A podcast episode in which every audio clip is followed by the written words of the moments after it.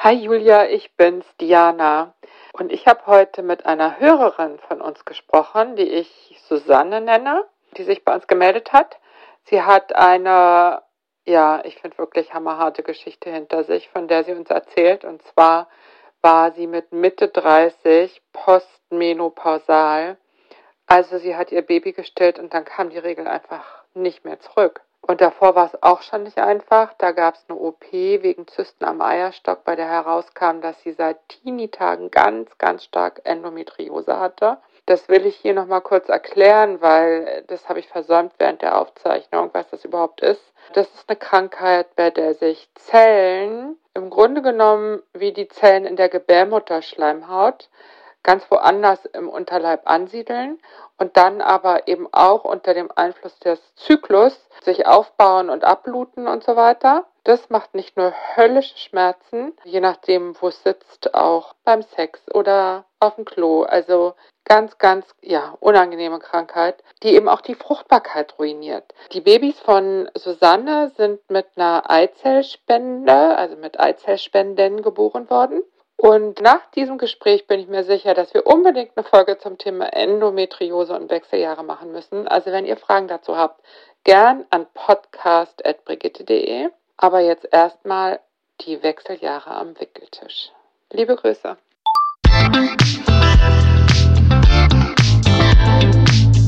Willkommen zu einer neuen Folge von Meno an mich. Denn dieser Podcast ist für euch, liebe gereifte und interessierte Frauen dieses Landes. Jede Woche sprechen wir mit spannenden Frauen und empowern euch mit Wissen und Inspiration. Wir, das sind Diana Helfrich und Julia Schmidt-Jorzig aus der Brigitte-Redaktion. Heute spricht Diana mit Susanne Z. Die Lehrerin aus dem süddeutschen Raum war mit 35 Jahren in der Postmenopause. Nach der Geburt ihres zweiten Kindes vor zwei Jahren kam ihre Regelblutung einfach nicht mehr zurück. Wie dann der lange Weg zur Diagnose gelaufen ist und was es bedeutet, nicht zu wissen, was los ist, darüber wollen wir heute sprechen. Herzlich willkommen, liebe Susanne. Hallo, guten Morgen. Sie haben sich bei uns gemeldet mit dem Wunsch, Ihre Geschichte zu erzählen und dem kommen wir wirklich total gerne nach. Darf ich mal als allererstes fragen, warum haben Sie sich das gewünscht, über Ihre vorzeitigen Wechseljahre zu berichten? Weil ich einfach, ich bin da so reingeschlittert. Ich habe nichts über die Menopause gewusst, also auch nicht über die Wechseljahre, Wechseljahre oder Menopause und bin da so reingeschlittert und bin immer noch am Verarbeiten. Also ich habe immer noch manchmal das Gefühl, ich verstehe gar nicht, was mit mir da abläuft. Und ich bin total dankbar über den Podcast, weil ich über so viele Sachen einfach auch, ja, einfach lerne.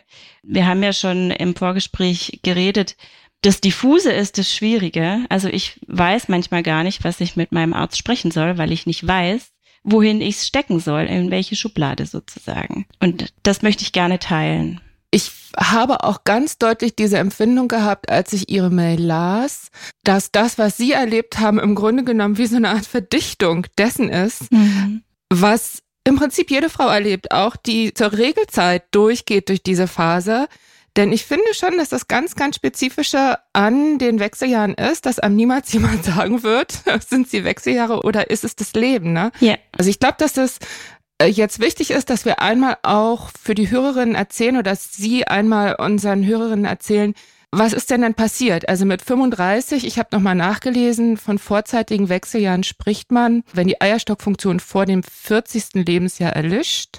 Das betrifft ein Prozent aller Frauen.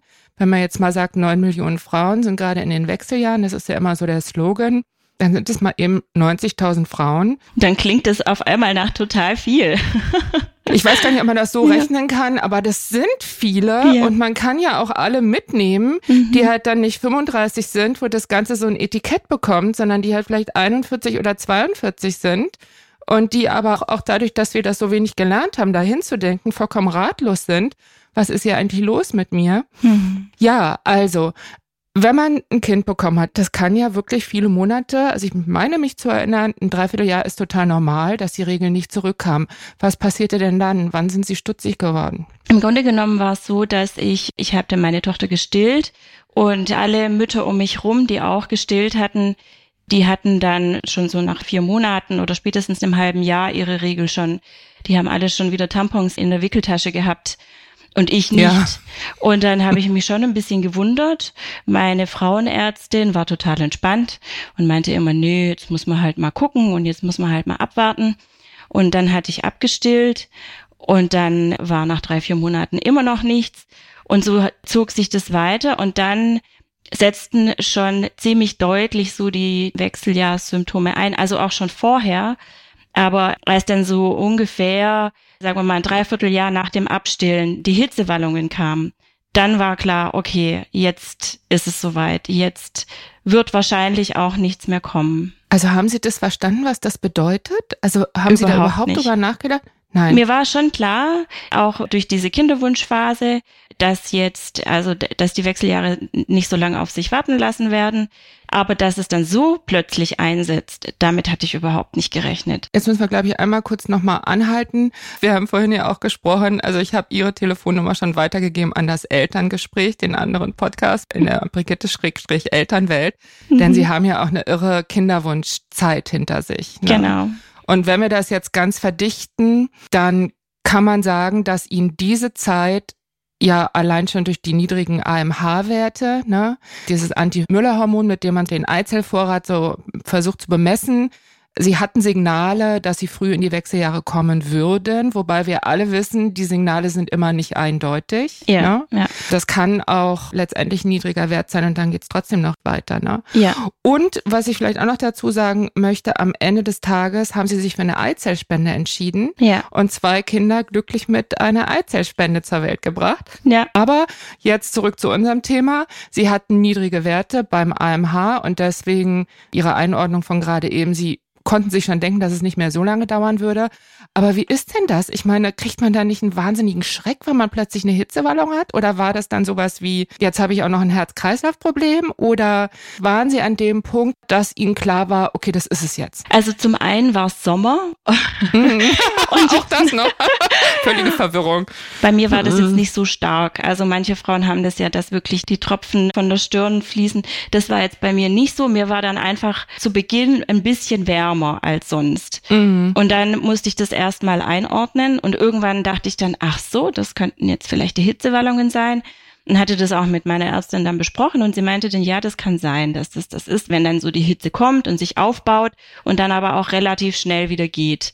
Also habe ich mir da sozusagen auch die Bestätigung gesucht von meiner Ärztin. Und das war dann aber auch für mich ganz gut aushaltbar, muss ich sagen. Also es war jetzt nicht schlimm und es hat mich auch nicht beunruhigt, weil ich das einfach alles im Kopf hatte auch. Ich meine, also die drohende Menopause war ja für mich einfach jahrelang ein Problem wegen des Kinderwunsches, weil ich Angst hatte, okay, wenn ich jetzt gar nicht mehr blute, dann klappt das vielleicht nicht mal mehr mit der Eizellspende.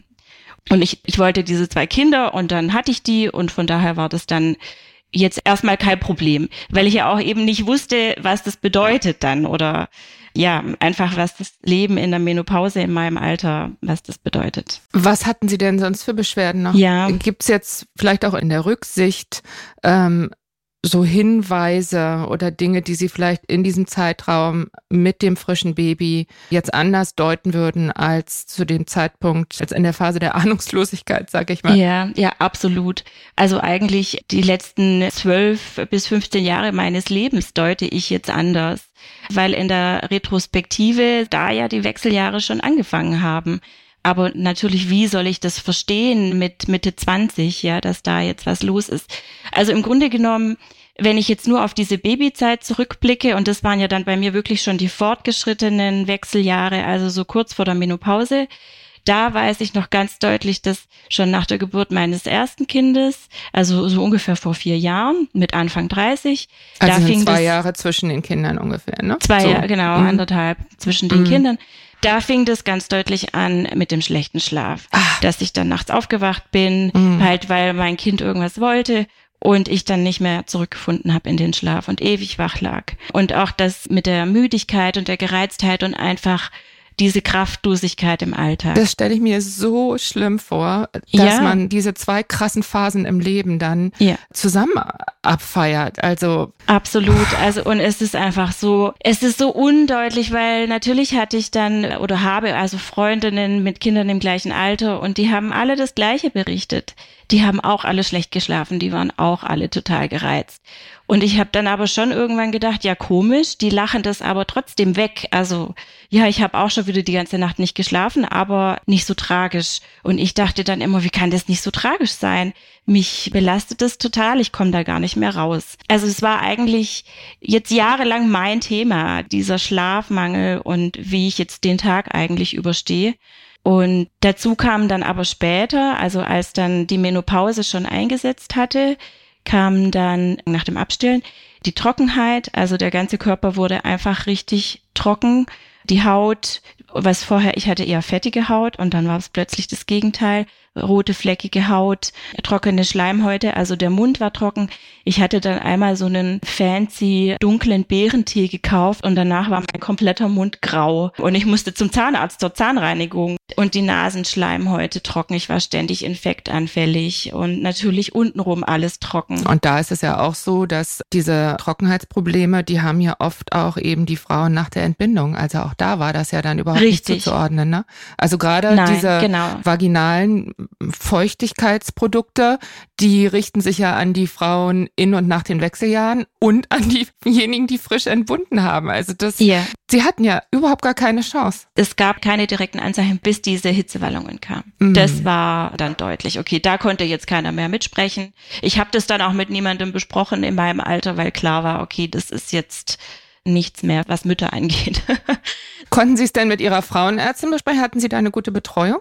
Absolut. Ich habe total das Glück mit meiner Frauenärztin. Sie kannte meine Geschichte ja auch also schon ganz lange und ich bin im ganz regelmäßigen Austausch mit ihr über alles eigentlich und ich bin ständig da, wenn was ist und vor allem jetzt eben mit der Hormonersatztherapie tauschen wir uns ganz regelmäßig aus und überlegen immer, was kann man noch machen. Aber auch da, sie hat jetzt auch noch mal betont, für sie ist es auch oft schwer auseinanderzuhalten. Schlafe ich jetzt schlecht, weil meine Hormonwerte nicht stimmen oder schlafe ich schlecht, weil ich halt einfach gerade wirklich wahrscheinlich in der stressigsten Phase meines Lebens bin und neben den Kindern und der Arbeit halt auch noch andere Sachen anstehen. Also ich habe manchmal das Gefühl, ich bin nicht in der richtigen, ja, ich bin einfach nicht in der richtigen Lebensphase für die gesundheitliche Verfassung. Das heißt ja immer, wenn die Frauen dann in die Wechseljahre kommen, dann sind die Kinder meistens aus dem Haus, man hat Zeit für sich. Ja, das ist natürlich heute auch nicht mehr so, aber ich verstehe total, was Sie meinen. Man kann sich um den ähm, Körper kümmern mh. und so weiter und einfach irgendwie, ja, nach sich gucken. Und ja, also Zeit für mich ist nicht drin gerade. Wann haben Sie wieder angefangen zu arbeiten? Wie alt war Ihre Tochter? Sie war ein halbes Jahr alt. Also ich konnte dann nicht mehr, weil ich war ja da mit meinem Sohn während der Corona-Phase nur zu Hause und auch in der Schwangerschaft nur zu Hause während Corona. Und dann musste ich wieder arbeiten gehen. Das war natürlich auch nicht sozusagen entspannungsförderlich, so was den Stress angeht, aber auf einer anderen Ebene dann doch entspannt, ja, das mal was anderes ja, das kann ich total nachvollziehen. Es ist eine Phase der sozialen Deprivation, wenn man mit Kindern zu Hause ist. Also Sie sagen, Sie hatten die falschen gesundheitlichen Probleme für ihre Lebensphase und konnten nicht so recht mit anderen Menschen sprechen. Sie haben nicht mehr mit anderen darüber gesprochen. Wie sind Sie denn dann damit umgegangen? Da wird mir doch schier wahnsinnig. Ja, es, es ist auch so. Ich habe ständig gedacht, ich spinne. Mhm. Was ich schon gemacht habe, ich bin ziemlich direkt und manchmal glaube ich auch irgendwie zu forsch für die Leute. Also ich habe zum Beispiel Kolleginnen, die älter sind als ich, habe ich angesprochen und dadurch haben sich auch schöne Freundschaften ergeben. Und ich habe auch. Sie haben Sie angesprochen aufs Thema Wechseljahre. Ja. Oder? Mm, mm. Ja, also so nach dem Motto, du sag mal, du bist doch jetzt auch Anfang Mitte 50, hast du vielleicht auch Wechseljahrsbeschwerden und so. Und so kamen wir dann ins Gespräch und das, das war Und wie kam das schön. an? Kam das besser oder kam das schlechter an? Ja, das war, dann, das ne? war dann eher so, hm, was, was will die jetzt so? Mm. Aber dann haben wir schon recht schnell ins Gespräch gefunden. Ich glaube, das ist dann schon auch für andere schön, wenn sich jemand anvertraut. So, weil ich, ich kann ja nicht einfach nur sagen, ich bin in den Wechseljahren. Ich muss ja dann schon irgendwie so meine Geschichte erzählen. Und das mhm. hat ja dann auch viel mit Vertrauen zu tun. Also in der Ermangelung von Freundinnen in dem Alter, man hat ja jetzt selten Freundinnen oder mehrere ja. Freundinnen, die 15, 20 Jahre älter sind als man selbst, haben ja. sie sich dann eher an die Kolleginnen gerichtet, mit ja. denen sie freundschaftlich verbunden sich fühlten oder ausreichend oder freundschaftlich die sympathisch fand oder so. Ja, genau. Ja. Mhm. Und das kam also dann insgesamt gar nicht schlecht an. Ja, das war, genau. Und also jetzt ist auch so, also einer Kollegin zum Beispiel habe ich meine Frauenärztin empfohlen und ja. sie wollte dann auch überlegen, eine Hormonersatztherapie zu starten. Also man konnte sich dann da schon auch ein bisschen helfen gegenseitig. Und so innerhalb der Familie, der Verwandtschaft, ihr Mann, ich bleib da jetzt noch mal kurz bei diesem Thema, weil ich mir das wirklich so, so schwierig vorstelle. Wie ist Ihr Umfeld damit umgegangen? Also Ihr nächstes Umfeld? Äh, gar nicht. Also ich habe das Gefühl, dass da kaum einer richtig versteht, was mit mir passiert. Also es ist jetzt auch nicht so, dass ich da ständig drüber spreche oder so, aber man wird es auch den Kindern zuordnen. Eher den genau. kleinen Kindern. Das ist einfach so eine extreme Phase im Leben. Eher. Also schon, also mit meiner Mutter spreche ich natürlich schon darüber, aber auch da, ja, es ist halt auch wie es ist, gell, so und jetzt muss man halt gucken, dass man irgendwie weitermacht. Es ist dann schon eher was, was man mit sich alleine ausmacht oder also halt natürlich mit meinem Mann, gell. Der ist auch ein, ein wichtiger Gesprächspartner und am Ende vom Tag derjenige, der mir am ehesten helfen kann, weil wenn die Zeit für mich fehlt, dann ist er der Einzige, der mir eigentlich da entgegenkommen kann und mir Freiräume schaffen kann, indem er die Kinder übernimmt, dass ich dann Sport machen kann oder mal ausschlafen kann oder in die Sauna kann oder zum Schwimmen oder so. Und das hört sich ja auch so an, als würde er das durchaus tun. Absolut, ja. ja. Er tut, was er kann. Das ist das, was ich auch meinte mit der falschen Lebensphase. Ich meine, in meinem Alter, wenn man dann eine Familie gründet, dann kommt halt auch zum Beispiel das Thema Eigenheim. Wir haben jetzt eine Wohnung gekauft, die wir saniert haben.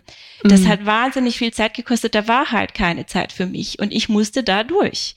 Egal wie es mir ging, ob ich nicht geschlafen habe oder irgendwie sonst noch irgendwie Stress war das äh, gehört halt dazu. Und als jetzt dann vergangenes Jahr noch total plötzlich mein Vater gestorben ist, also da war ich dann schon wirklich an der Belastungsgrenze angelangt. Dann haben Sie die Themen von den Frauen, die dann 15 Jahre älter sind, auch schon auch mitgenommen. Oh, ja. ja, es tut mir leid. Es war alles nicht, ist immer noch nicht einfach, ja. Meine Frauenärztin bietet auch Gesprächsberatung an und war da auch oft wirklich ein guter Ansprechpartner. Das auch noch dazu. Na, ist sie auch eine Therapeutin? Sie ist auch Therapeutin, ja. Ah, super. Das ist selten. Und der Podcast einfach durch. Ich erinnere mich an die Folge mit der Krebskranken, die danach in den Wechseljahren war. Man kann ja immer was für sich mitnehmen. Und natürlich die Interviews mit äh, Frau Schaudig, die sind natürlich ganz hoch bei mir in der Höreragenda, weil die super informativ sind und alles Mögliche abgrasen und Jetzt natürlich auch schon, wir hatten ja auch im Vorgespräch geredet, gell, dieses Gel auftragen am Morgen, das hat hm. mich so mhm. gestresst. Da. Weil die hm. Kinder hängen an mir dran und ich muss dann immer sagen, nicht anfassen, nicht anfassen und dann muss man doch wieder Hände waschen und, und womöglich dann umziehen, weil sie nass geworden sind und so. Und jetzt gele ich am Abend. Aber das ist doch dann die Lösung, ne? Also Absolut. Ich bin aber gar nicht drauf gekommen, weil ich dachte, das muss halt so sein. Morgens das, abends das. Ach, das freut mich ja jetzt ganz besonders, ja. weil ich erinnere mich noch, wie ich diese Frage gestellt hat und ich war selbst auch ein bisschen überrascht. Also ich kannte diese Problematik mit den Gels, dass die auf Kinder und ja auch auf Haustiere ja. wirken können. Aber dieses morgens abends habe ich irgendwie nicht in Frage gestellt. Ja, yeah. also das freut mich jetzt sehr. Aber ich wollte, Sie haben es jetzt selbst angesprochen, das Thema Hormonersatztherapie. Bei so vorzeitigen Wechseljahren gibt's ja gar kein Vertun. Ne? Da sagen ja alle Fachgesellschaften, dass eine Hormonersatztherapie mindestens bis zum natürlichen Menopausealter yeah. sinnvoll ist. Yeah. Wie kam denn das Thema zu Ihnen? Also herrschte da Klarheit oder mussten Sie darum dann womöglich auch noch kämpfen? Oder wie ist das gelaufen? Nee, also das war ganz klar. Da war überhaupt keine Diskussion, dass ich da jetzt Hormone nehmen muss, ungefähr bis ich 50 bin. Und dann fing man an mit zwei Hüben Gel und einer Kapsel Progesteron. Das sind, glaube ich, 200 Milligramm. Haben wir ja jetzt auch gelernt von Frau Schaudig, dass das immer so ein bisschen höher dosiert wird erstmal. Und dann haben wir gesagt, jetzt gucken wir mal, wie das so wirkt. Und ich dachte, also ich hatte das ja herbeigesehnt, gell? Also es heißt ja immer, man soll dann, also die Diagnose der Menopause kann man ja eigentlich erst ein Jahr nach der letzten Regelblutung stellen. Und jetzt war ja bei mir eben die Regelblutung war ja vor meiner Schwangerschaft. Also war letzten Endes der Referenzpunkt bei mir das Abstillen. Und da sollte man dann ein Jahr warten, bis man die Diagnose stellen kann. Nach ungefähr zehn Monaten haben wir dann ein Hormonbild mal gemacht, weil ja dann die Hitzewallungen auch schon da waren. Und das hat eindeutig gezeigt, dass also weder Östrogen noch Progesteron großartig vorhanden sind. Und dann haben wir so ein bisschen früher mit dieser Therapie starten können. Und ich dachte war ja dann, dann trotzdem super. eine lange Pause. Mhm. Ja, es war eine lange Pause. Also ich habe auch wirklich lang gewartet, weil ich dachte, da kommt doch jetzt eh nichts mehr. Und aber meine Ärztin, wie gesagt, wartet immer gerne nochmal ab, weil sie auch gesagt hat, naja, sie sind noch so jung, das kann schon sein, dass der Eierstock nochmal entflammt und dann vielleicht alle drei, vier Monate nochmal was kommt oder so. Aber also dann war klar, gut, wir können jetzt starten. Und ich mhm. dachte, super, also jetzt nehme ich das Zeug und dann werde ich wieder ganz die alte und ich kann wieder schlafen und ich bin wieder belastbar und schöne Haut und alles. Und dann. Was passierte dann? Also die Hitzewallungen waren gleich weg, das war super. Mhm. Und auch der Schlaf wurde gleich besser. Also es wurde alles gleich besser, aber dann ungefähr so nach drei bis vier Wochen, ungefähr so eine Zykluslänge, kam wieder eine heftige Blutung. Ach. Und mich hat es total aus den Socken gerissen. Ich wusste gar nicht, wo vorne und hinten ist. Ich hatte vorher, dann kurz vorher eigentlich, in einer traurigen Minute mit meinem Mann an meiner Seite meine letzten Tampons entsorgt. Also geheult wie ein Schlosshund. Er hat mich getröstet, weil das für mich so eine Art von Abschied nehmen war von meiner Fruchtbarkeit und auch ein Abschied von meiner Endometriose-Krankheit, von der ich ja nichts wusste, während ich sie hatte und erst am Ende dann wusste.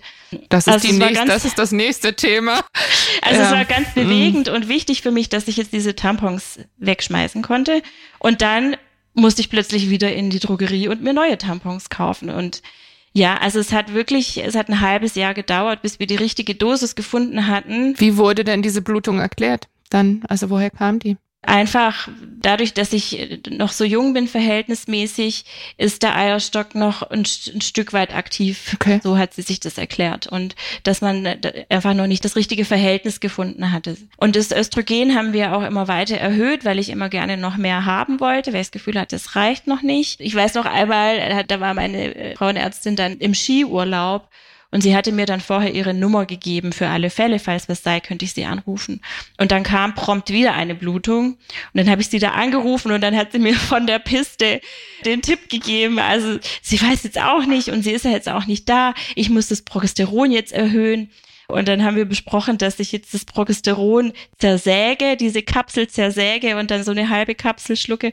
Und also das werde ich nie vergessen. Zusätzlich, ja. Also mhm. dann insgesamt sozusagen 300 Milligramm. Ich werde nie vergessen, wie ich da in der Küche mit so einer Minisäge versucht habe, diese Kapsel zu zerschneiden. Und wer die kennt, die sind gefüllt mit so einer Creme. Also es ist eine Riesensauerei mhm. und es geht mhm. eigentlich gar nicht. Und auch, also als Apothekerin rollen sich einem natürlich die Zehennägel auf, was die Dosiergenauigkeit angeht. Aber gut. Ja, also in ich musste Not irgendwie die das. Zeit überbrücken, bis die mhm. dann wieder da war aus dem Urlaub, um mir ein neues Rezept auszustellen. Und seitdem ist aber auch gut. Also mhm. jetzt haben wir die richtige Dosis zum Glück gefunden und ich hatte auch keine Blutung mehr. Wie lange hat dieser Prozess gedauert? Ein halbes Jahr hat es gedauert. Endometriose und Östrogene, das passt ja auch nicht gut zusammen. Ne? Also die Östrogene befeuern ja im Grunde die Endometriose. Welche Rolle hat das gespielt in der Phase der Dosisfindung? Als dann eben nach Beginn der Hormonersatztherapie die erste Blutung kam, war klar, okay, jetzt ist natürlich die Gefahr da, dass die Endometriose auch wieder kommt. Und das war das, was mich dann so beunruhigt hat. Also es hat mir wirklich schlaflose Nächte beschert. Ich dachte, das gibt's ja jetzt wohl nicht. Und es war auch wirklich schnell so, dass dann auch die Endometriose-Beschwerden wieder da waren. Also die Schmerzen zum Glück nicht, aber äh, das fühlt sich an wie Grippe. Also ich war da einfach krank, richtig krank. Ich musste dann ins Bett liegen. Im Nachhinein denke ich, ja, ich, es sind einfach diese Entzündungsprozesse, die dann den Körper so schwächen. Das war sofort wieder da. Und jetzt mit den drei Hub, die Sie nehmen, vier, oder vier Hub, ja. ist es aber in Ordnung. Also vier haben Sie dann nochmal ja. reduziert? Nee, ich habe das so gelassen und habe das Progesteron erhöht und so läuft's jetzt. Ja. Ah, okay. Dann war das die Lösung. Das war mhm. die Lösung, das Progesteron erhöhen. Da, mhm. genau, diesen Gegenspieler sozusagen anpassen. Und wie ist es denn jetzt? Also welche Symptome spüren Sie immer noch und welche sind jetzt wirklich besser. Ja, also ich muss sagen, es ist alles besser geworden. Mhm. So muss man schon deutlich sagen. Das mit dem Schlaf ist immer noch oft Thema für mich. Das mit der Belastbarkeit ist immer noch oft Thema für mich. Wie sollte es auch anders sein, ne? Mhm. Ja, und das ist halt auch wieder so Schwergeld. Woran liegt es jetzt? Ja. Sind es die Kinder oder sind es die Hormone? Weiß man nicht. Oder das Leben, ja. Und dann kommen aber auch Sachen dazu, von denen ich, ich kann es ja nicht benennen, wenn ich nicht drüber Bescheid weiß. Dieses Brain Fog, dieses tolle oh, Wort Brain Fog. Schlimm schlimm. Mhm. Ja. Ja. Also das merke ich vor allem im Beruf total deutlich. Ich bin einfach nicht mehr so spitz und scharf wie früher. Ich bin Englischlehrerin und mir fehlen ständig die Wörter. Also Englisch und Deutsch sind meine Fächer und in Deutsch ist es nicht so schlimm, wenn ich mich mal verspreche oder so. Ja, das fällt vielleicht gar nicht auf, aber in Englisch mache ich mich echt, hab ich, ich habe das Gefühl, ich mache mich unglaubwürdig manchmal. Also das naja. nagt schon an mir. Das sind ja mehrere Prozesse, die gleichzeitig laufen. Also das Älterwerden hilft ja auch nicht bei der Kognition und der Gedächtnisleistung. Ne? Aber hat Ihre Frauenärztin das in irgendeiner Weise kommentiert? Also wir haben jetzt aufgrund dieser immer noch anhaltenden Beschwerden beschlossen, dass wir nochmal ein anderes Präparat ausprobieren. Also nicht mehr das Gel über die Haut, sondern dass ich jetzt äh, was schlucke und da wir das so probieren. In der Hoffnung, dass es dann direkter verstoffwechselt werden kann und vielleicht besser wirkt. Und sie ist aber einfach immer, immer skeptisch. Frau Schaudig hatte auch mal gesagt, das Ziel ist schon, dass man dann wieder die Alte ist und sie relativiert es. Ich erinnere mich an das Gespräch mit Frau Schaudig und da sagte sie, naja, man darf sich nicht erhoffen, dass man die ist, die man mit 35 war. Also wer weiß, wenn alle Frauen mit 35 in die Wechseljahre kämen, dann wären die Erwartungen da vielleicht auch nochmal ganz andere. Ja. So eine Hormonersatztherapie simuliert ja nicht das, was vorher war, also den natürlichen Zyklus, sondern sorgt für so ein Minimum eher. Es sind ja auch konstante Dosen, die man da kriegt, ne? Und da liegt ja die Vermutung nahe, dass das eben halt auch nicht dasselbe ist. Also ja, das kann es gar nicht sein, ja, genau. Kann es gar nicht sein. Also man muss lernen, zurechtzukommen, weil es wird niemals jemand daherkommen, der sagt, Schätzchen, so und so ist es und das und das musst du tun, dann geht's dir besser. Es ist immer Versuch und Irrtum und man muss sich auf seine eigenen Wahrnehmungen und Empfindungen verlassen und dann auch dranbleiben. Und im Vorgespräch habe ich Sie ja gefragt, was wäre Ihnen denn ganz besonders wichtig? Und jetzt sind wir eigentlich schon bei dem Thema. Ja, also eben durch die Endometriose-Krankheit, die mir wahrscheinlich die Unfruchtbarkeit beschert hat, ist eben genau das, das Thema. Also fand ich auch nicht so einfach drauf zu kommen oder mir, also mir da sicher zu sein. Aber ich hatte ja 20 Jahre lang wirklich entsetzliche Schmerzen mit Erbrechen und also es ging nichts während der Periode. Ich war wirklich einfach krank. Ich war durchaus bei Ärzten und habe mich da informiert, was ich tun kann, also dann als Teenagerin. Und es kam einfach nicht viel. Ich kann mich erinnern, dass ein Arzt mal erwähnt hatte, es könnte sein, dass ich Endometriose habe aber man könne eh nichts tun. Er habe reihenweise Mädchen, die dann in die Klinik kommen, in die Notaufnahme mit schlimmsten Beschwerden, aber man kann eh nichts tun. Man könne eine Operation machen und dann könne man das feststellen, aber auch dann könne man nichts tun. Und das weiß ich noch. Ich meine, das ist natürlich mit 15 total abschreckend. Und dann dachte ich, nee, um Gottes Willen, ich mache jetzt auf keinen Fall eine Operation und erst recht nicht irgendwie da unten rum. Und ja gut, ich dann habe ich halt jetzt Bauchschmerzen und dann nehme ich halt ständig Schmerzmittel und irgendwie kriege ich das schon hin. Und alle anderen haben gar nicht reagiert und man hat mir ähm, die Pille verschrieben mit 16. Also es war überhaupt kein Bedarf für die Pille. Und die Schmerzen waren dann auch nicht weg, aber ich wusste dann wenigstens, okay, jetzt ist die Pillenpackung leer. Das heißt, in drei Tagen setzen die Schmerzen ein und dann konnte ich da vorsorgen mit Schmerzmittel. Und worum es mir eigentlich geht, ist, also ich habe von niemandem eine Krankheit diagnostiziert bekommen. Und deshalb habe ich mich auch nicht verhalten, als hätte ich eine Krankheit. Ich habe während der Regel und dieser schlimmen Zeit immer einfach weitergemacht und alles überbügelt, was mein Körper mir gesendet hat, weil ich dachte, das ist normal. Alle anderen haben auch Schmerzen und ja, gut, vielleicht ist es bei mir jetzt ein bisschen stärker, aber dann muss ich halt ein stärkeres Schmerzmittel nehmen und dann muss das einfach laufen. Und wenn ich im Nachhinein mir das klar mache, was da eigentlich los war, wie krank ich eigentlich war und also wie stark diese Endometriose in mir gewütet hat, dann macht mich das schon wirklich ja traurig und wütend und alles auf einmal. Weil das einfach, es beeinflusst das ganze Leben. Das ist ja dann einfach auch eine Lebenseinstellung, dass man nicht auf sich hört. Das Fruchtbarkeitsthema spätestens beeinflusst das ganze Leben. Ach so, Sie meint dieses nicht auf sich hören. Ja. Ja, aber ich finde halt auch, also deswegen rollt diese Menowelle jetzt auch, ne? Weil es gibt doch ganz schön viele Beispiele dafür, dass Frauen einfach nicht ermutigt werden, ja. auf sich zu hören. Ja. Und die Endometriose, das ist ja das andere Frauengesundheitsthema, was gerade wirklich einen Lauf hat, was es bis in den Bundestag geschafft hat. Das ist einfach ein Drama, das viel, viel, viel zu oft stattgefunden hat. Also ich denke, also das Standardbild von der perfekten deutschen Frau ist, dass sie einfach, ich weiß jetzt nicht, andere Kulturen will ich auslassen, weil ich nicht so viel Bescheid weiß, aber dass sie halt funktioniert. Und auch Frauenärzte sind oft nicht mitfühlend, obwohl sie es doch wissen müssten, auch was der Zyklus ausmacht. Was auch die Leistungsfähigkeit und Beschwerden und so weiter angeht. Also ich habe das auch oft schon mit meiner Frauenärztin gesprochen und sie pflichtet mir da leider bei, dass man da oft eher gesagt bekommt, ja, das muss man jetzt halt aushalten. Das ist jetzt halt mhm. halt so. Mhm. Also ich sage es jetzt nochmal an alle Hörerinnen, die vielleicht jetzt Teenager-Töchter haben, die Regelschmerzen haben. Es ist nicht normal. Ja dann würde ich eigentlich, was würden Sie sagen, wie blicken Sie jetzt in die Zukunft? Wie ist Ihr Gefühl, wenn Sie nach vorne denken? Sie hatten es schon angedeutet, Sie hatten es eigentlich schon formuliert, wie ich sagen würde. Ich habe manchmal das Gefühl, mich kann jetzt nicht mehr so viel umhauen. Also ja. ja, dadurch, dass alles gleichzeitig passiert, es ist manchmal wirklich anstrengend, aber es härtet natürlich auch ab und macht mich ein Stück weit tough oder noch tougher oder ich weiß es nicht. Und ja, das ist so das, was ich für mich mitnehme. So Schlaf und so ist aber jetzt alles im grünen Bereich. Weil als Lehrerin muss man sehr früh aufstehen. Das hilft auch nicht, ne? Das ist aber weniger der Beruf, das sind eher die Kinder, die mich früh aufstehen lassen. Okay, okay. Ja, ja, mhm. genau. Nee, also ich denke, es ist natürlich wie immer, gell, wenn man irgendwie was Schwieriges durchmacht, also man wächst ja auch daran und das ist das, wofür ich dann auch dankbar bin, dass ich oder dass wir, mein Mann und ich, das alles so gut überstanden haben. Wir sind als Paar so, so gut gewachsen und wachsen immer noch ständig, quasi jeden Tag und ergänzen uns gut und das ist also so schön, ja. Also das entwickelt sich ja manchmal auch in die andere Richtung, wenn es schwer wird. Und diese Unfruchtbarkeit hat mir ja meine beiden Kinder geschenkt und die sind so wunderbar und ich will sie auf keinen Fall austauschen gegen irgendwelche anderen Kinder. Und auch die Eizellspende war am Ende eine schöne Erfahrung und dafür bin ich dann irgendwo auch dankbar. Mhm. Ach, das ist ein herrliches Schlusswort. Also dafür möchte ich mich jetzt ganz, ganz herzlich bedanken und überhaupt, dass Sie gekommen sind und Ihre Erfahrungen geteilt haben, Ihre Geschichte erzählt haben. Ich wünsche Ihnen alles, alles Gute. Vielen Dank. Wenn man diese ganzen Erschütterungen hinter sich hat, dann kommt ja irgendwann eine Phase der neuen Stabilität, wo man dann plötzlich merkt, also wenn man dann 50, 55 ist, was alles noch geht. In Ihrem Fall sicherlich nochmal was anderes. Aber ja, also ich freue mich sehr, dass wir gesprochen haben. Danke Ihnen sehr und ich wünsche mich auch.